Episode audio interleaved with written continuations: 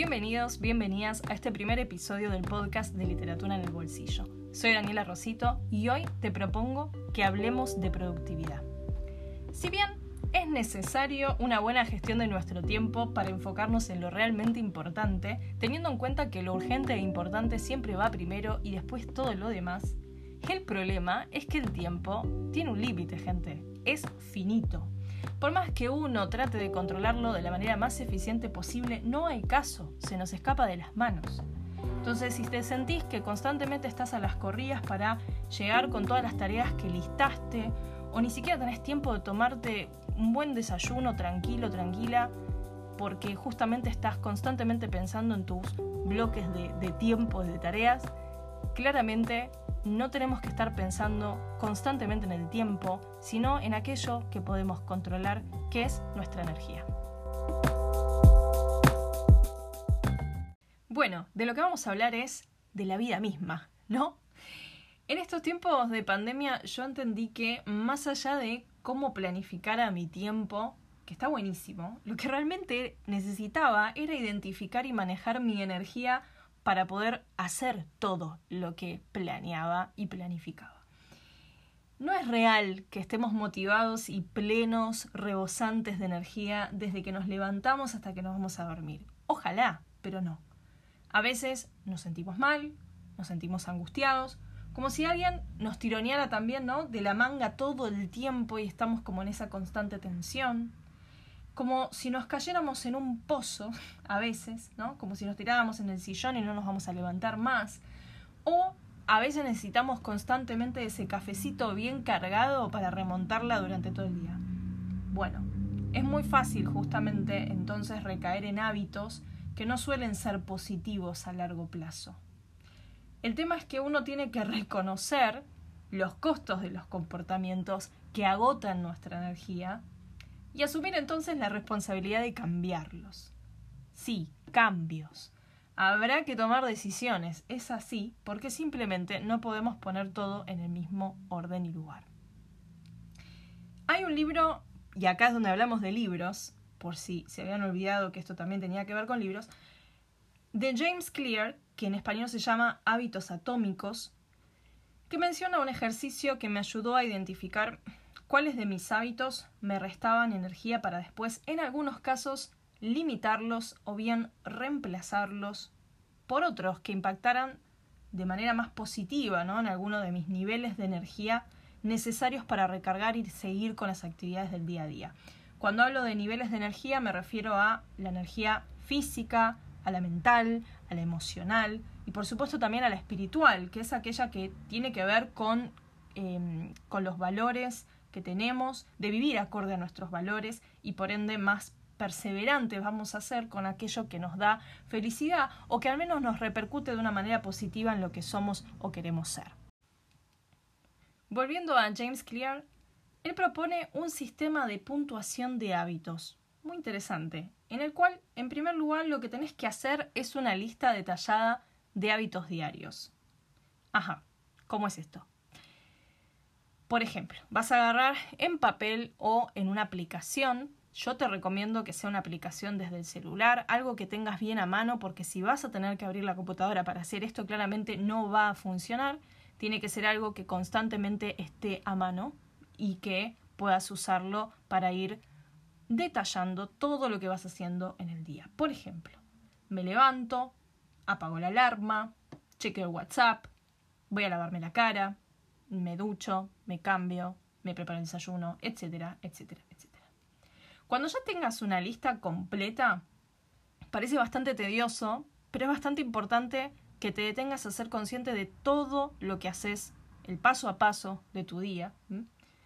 Vas a observar cada punto de lo que escribiste y pregúntate, ¿este es un buen hábito? ¿Es un mal hábito? ¿O es neutral? Eso sí, hay que tener en cuenta algo importante y es que no existen malos o buenos hábitos, sino que hablamos, o James Clear habla, mejor dicho, de hábitos efectivos. ¿no? Algo puede ser un mal hábito para mí, pero para vos capaz no, porque es efectivo o no, acorde a los objetivos que tengamos cada uno. Si es un buen hábito, lo que vas a hacer es escribirle al costadito un signo más. Si es un hábito que consideramos que nos drena la energía, entonces le vas a colocar un signo menos al costado. Y si es indistinto, no te cambia para nada, es neutral, le pones un signo igual. Las marcas que por supuesto le designemos van a depender, como decía, de nuestras situaciones y de los objetivos que nosotros nos planteemos. Hay que animarse a preguntarse si tal u otro comportamiento me ayuda a ser lo que quiero ser, si me ayuda a lograr ciertos objetivos o no. Si el hábito en cuestión está a favor de tus objetivos, de lo que estás pensando y planeando, entonces buenísimo, remarcalo, hay que aprovecharlo más. Una vez que completaste la puntuación de hábitos, vas a poder clasificarlo según la forma en que te benefician a largo plazo. No se puede hacer cambios de un día para el otro, eso claro está. Pero acá la importancia de este ejercicio, como bien lo plantea James Clear, es que primero tenemos que tomar conciencia.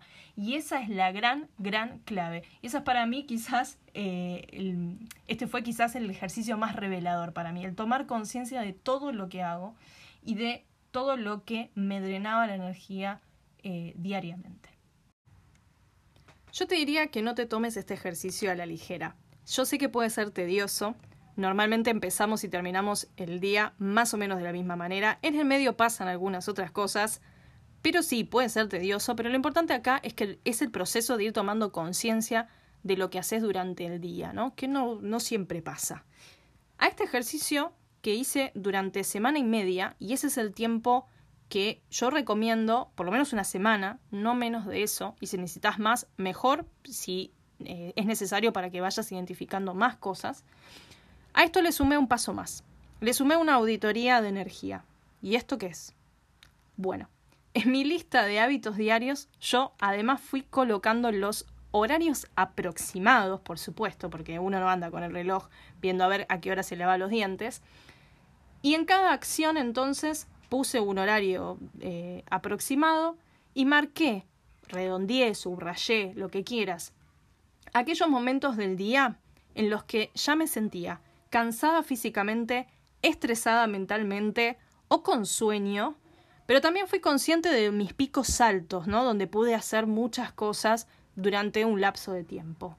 Lo importante en realidad es marcar las recaídas, porque esas son las que afectan a nuestro tiempo y a nuestra productividad, y ponernos a pensar por qué pasan esas recaídas, qué, qué lo motiva, ¿no? ¿Qué, qué provoca esas recaídas, identificar patrones, para que después puedas elegir un hábito o una actividad que te ayude a disminuir ese efecto de la recaída y mantener los altos, esos picos altos, lo más posible.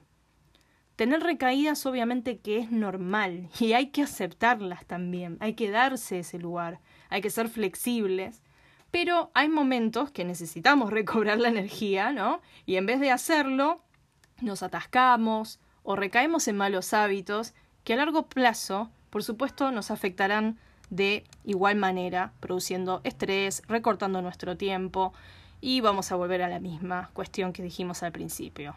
Estar a las corridas porque no llegamos con las tareas, porque esto, por lo otro, etc. Por eso, una buena idea que yo te propongo, que a mí me funcionó y te puede llegar a funcionar a vos o no, pero todo hay que probarlo, es hacerte una lista que tengas siempre a mano de acciones que te ayuden a elevar tus niveles de energía. Podés, por ejemplo, diferenciarlo en tipo de fuentes de energía, ¿no? ¿Qué actividades puedes hacer para aumentar tu energía física? Em, ¿Qué otras actividades para ayudar a tu energía emocional? ¿Qué hábitos puedes incorporar para eh, recuperar tu energía mental?